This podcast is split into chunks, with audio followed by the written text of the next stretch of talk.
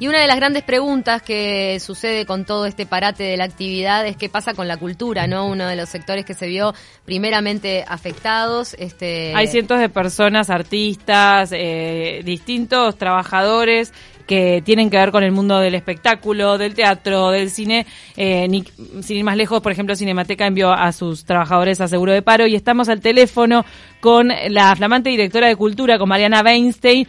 Weinstein, que además está de estreno hoy porque van a lanzar una plataforma con contenidos online para la gente que está en su casa y que quiere ver un poquito de cultura. ¿Qué tal, Mariana? Hola, ¿cómo andan? ¿Cómo estás? Mejor que vos seguro que te recibió toda esta, como a todos los nuevos miembros del gobierno, esta responsabilidad de gestionar una crisis sin precedentes al tiempo de asumir el cargo. Eh, bueno, ¿cuáles son las, las principales medidas o estrategias que se están tomando desde la Dirección de Cultura como para proteger a todos los, los trabajadores de la cultura, los artistas que en estos momentos están en una situación apremiante? Bueno, estamos en contacto, eh, por un lado, con, con los artistas a través de sus asociaciones.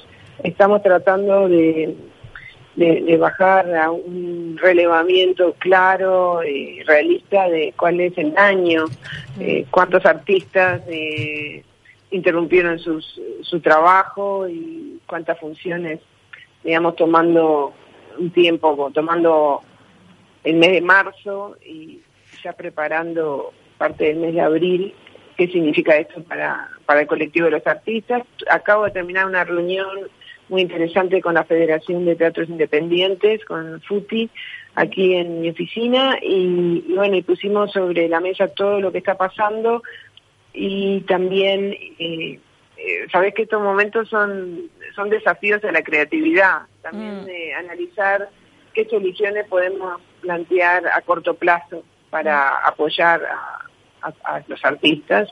Y bueno, eh, hablamos de muchos temas, eh, vamos a tener, eh, es un tema que está en la agenda del ministro y de Pablo da Silveira, así que vamos a tener también una reunión con el ministro y con instituciones que están cercanas a la actividad cultural. Y vamos, estamos en una etapa muy incipiente, todo esto pasó hace hoy, de noche va a ser una semana. Una semana. Este, y, bueno, creo que, vamos bien, porque el camino es tener un relevamiento muy serio de, del daño, muy, muy exacto, para, para ser realistas cuando, cuando uno busca ayuda, ¿no? Y si bien eh, todavía están haciendo este relevamiento, ustedes ya se están encontrando con algunos déficits, por ejemplo, el que eh, uno de los más urgentes o, o, que, o que saltó justo antes del final del gobierno pasado fue el de los fondos de incentivo cultural. O sea, ¿va a haber que atender a, algunos agujeros donde va a haber que poner presupuesto? Bueno, yo siempre digo, hay que mirar para adelante, es la misma casa, el mismo bolsillo, ¿no? Tenemos sí situaciones eh, que quedaron pendientes, incluso en la reunión eh, recién con, con la FUTI estaba viendo el tema de Cofonte, que es un fondo que apoya proyectos teatrales y que también hay una deuda de con, con Cofonte eh, que debería haberse pagado quizás. Eh, y bueno, vamos ¿Y eso que lo, fueron, la, dirección anterior lo, lo pateó para esta? ¿Cómo fue?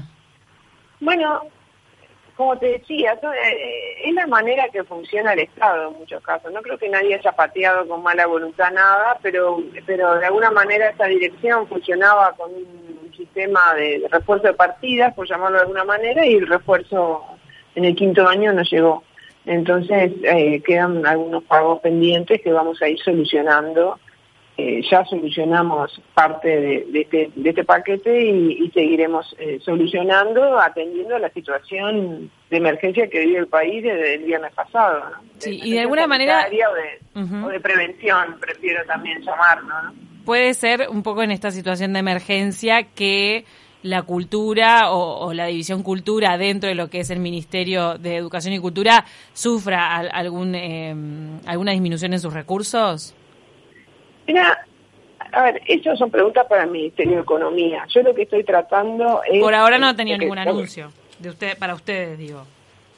No, no, lo que pasa que, o sea, hubo anuncios, sí, hubo anuncios de de austeridad antes de que sucediera esta emergencia sanitaria. Nosotros lo que estamos tratando, eh, nuestra primera fase es eh, tratar de no duplicar o triplicar gastos que había en algunos proyectos, tratar de analizar la vigencia para realmente ser más eficientes con, con lo que hay y, y, bueno, y también creando proyectos nuevos, pero tratando de, sobre todo, de, de analizar dónde hay eh, gastos que no entendemos o que se triplican o duplican tareas y que podemos hacerlo de otra manera.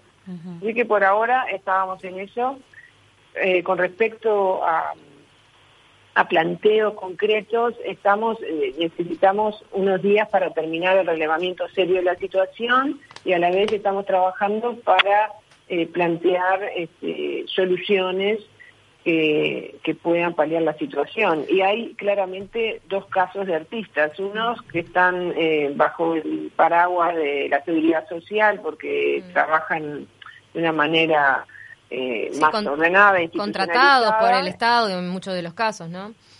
Sí, no, eh, hay que hablar de los elencos estables y en el caso de las intendencias, las que, los que tengan como la Comedia Nacional, que es parte de, de la Intendencia de Montevideo. Me refiero a que dentro de las instituciones teatrales, de, dentro del teatro independiente, hay teatros que están más organizados y que en este momento están mandando a seguro de paro a sus funcionarios, igual que lo hacen muchísimas empresas mm. en, en, todo el país.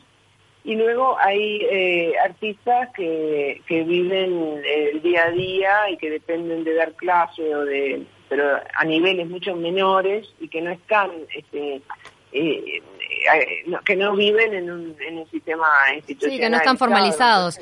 no están formalizados. Mariana, ¿y este relevamiento los incluye también a todos los trabajadores informales, que de repente hay artistas que dan docencia, como decías, desde las casas? ¿Este relevamiento está abarcando a todos a todos ellos también? Sí, pero más que nada, más que nada los más vulnerables. O sea, en este momento de emergencia hay que ver cuál es la situación de, de los artistas y, y tratar de ayudar primero a los que están eh, más vulnerables, pero en realidad se puede hacer, eh, se pueden eh, tomar medidas que van a ayudar a todos, se puede pensar en el futuro, cuando esto pase, vamos a, a tener proyectos que vamos a, a, comprar funciones para desde aquí para poder realizarlas, podemos ayudar en proyectos de extensión cultural que tienen las instituciones y podemos prever ya eh, o adelantar algún algún tipo de aporte sabiendo que cuando pase todo esto tenemos determinada cantidad de funciones disponibles para, para determinados proyectos.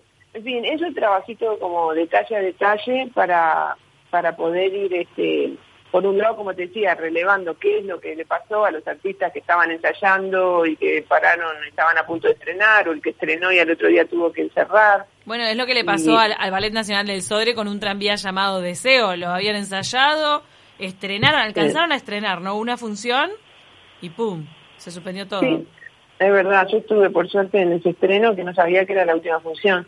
Ay, Pero bueno, sí, son cosas que pasan. Nosotros vivimos en un país eh, que no, no tenemos eh, desastres naturales, no vivimos con volcanes ni con terremotos.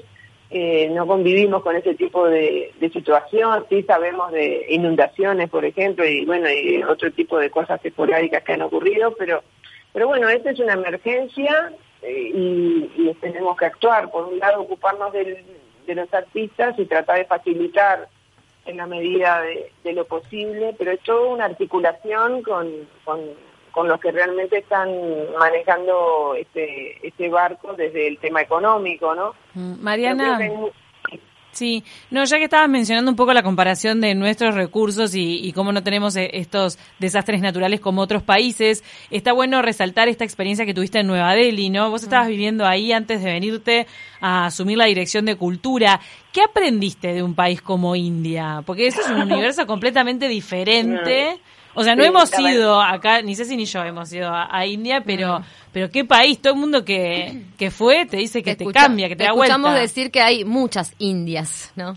Mira, justo cuando terminamos la reunión con Futi le dije, mira, lo que le doy de India es el saludo, namaste. Que juntar las manos ah, y saludar sí. de lejos, porque acá estamos inventando un montón de saludos con el codo, con el abrazo imaginario, con todo tipo de de contorsiones y la verdad que el Namaste es un saludo precioso donde mm. eh, el significado de Namaste es la luz que hay en mí saluda a la luz que hay en ti. Y eso significa namaste y creo que son momentos de luz, que necesitamos luz porque está un poco oscuro con todos estos temas médicos y, económicos y, sí, eh, eso es algo lindo que, que estaba pensando en estos días, este, que puede ser un aporte. Y luego, la verdad que no, son, son dos planetas diferentes, son dos países totalmente diferentes, hay una simetría en todo sentido, es un país de 1.300 millones de habitantes. Imagínate, es, es, este, es otro no, no, no, te digo, yo rescataría lo de Namaste, me parece algo práctico. algo práctico para ahora. Y algo práctico para ahora también lo que están haciendo desde la Dirección de Cultura es este portal de contenidos online que se llama Cultura en Casa. ¿A qué hora va a estar disponible y qué contenidos podemos resaltar de esa plataforma para que la gente disfrute el fin de semana? Hoy Hoy, hoy en la tarde, alrededor de las 5 de la tarde, esperamos poder este, activarlo. Estamos muy eh, eh, entusiasmado con, la intensidad del trabajo que van avanzando y avanzando con la ayuda de AGESIC. Es una plataforma que se llama Cultura en Casa UI y, la idea es, acompañar a la gente que se está quedando en casa eh, en esa especie de cuarentena sin salir y que puedan tener eh, a su alcance contenidos culturales para ver, contenidos culturales nacionales. Empezamos por una etapa utilizando todo lo que teníamos en, todas las áreas. Eh, trabajamos con la Televisión Nacional, con el Instituto del Cine, con el Instituto de Artes Escénicas, con el Plan Ceibal, con la Biblioteca Nacional. Va a haber contenidos para todas las edades, visitas a los museos, hay un festival especial que organiza el Sodre con, con, eventos del Sodre en música, en, en ópera, en ballet. Así que la idea nuestra es tener una plataforma dinámica donde todas las semanas agregar eh, proyectos. Estuve hablando también con la Federación de Teatro Independiente, qué proyectos podemos crear para esta plataforma, que también puede ser una ayuda para los artistas. De todas maneras, este, eh, como esta emergencia sanitaria implica no reunirse, va a haber que ser muy creativos para utilizar la tecnología y, para no, no crear proyectos que impliquen reunir a, muchas personas juntas en el mismo cuarto, porque va en contra de, de las normas, ¿no? Bien, entonces va a estar todo esto disponible a partir de las 5 de la tarde, más o menos en la tarde, al final de la tarde de hoy, culturaencasa.uy para quienes quieran eh, recorrer exposiciones, ver ópera o, alguno de los ballets del Sodre. Muchísimas gracias, Mariana Weinstein, por este contacto. Por favor, gracias a ustedes.